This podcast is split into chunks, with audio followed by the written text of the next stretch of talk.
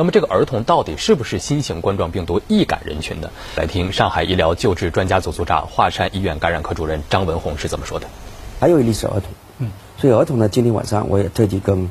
呃，上海复旦大学儿科医院的曾梅主任确认过，非常平稳，嗯，呃，没有肺炎的表现，所以这是一个非常好的消息。在这里呢，我无异于去就是否定，呃，任何一个专家关于儿童是不是容易发生感染，但是它展现的是个数据，嗯，就是在所有的病人当中，儿童的感染率似乎人数比较少，嗯，但是呢，我认为就此得出儿童不大容易感染，可能还是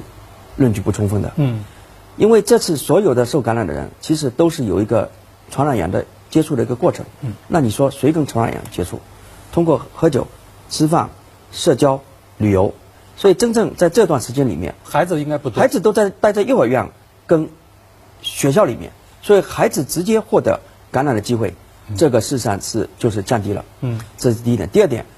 当武汉出现这种情况下情况的时候，我看到很多人没有戴口罩，但是如果你是家长的话。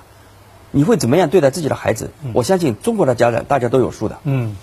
哪怕出现一点点的风险，第一件事情保护自己的孩子。所以就此得出孩子呢不容易感染，我觉得是不够的。嗯，当然还有一点，孩子免疫功能不是很强大，感染了以后反应不出来。嗯，这种都要进行考虑。所以，我劝诫大家高度重视，高度重视儿童的感染性，在这个假期千万不要带孩子东跑西跑。嗯，这个是极为关键。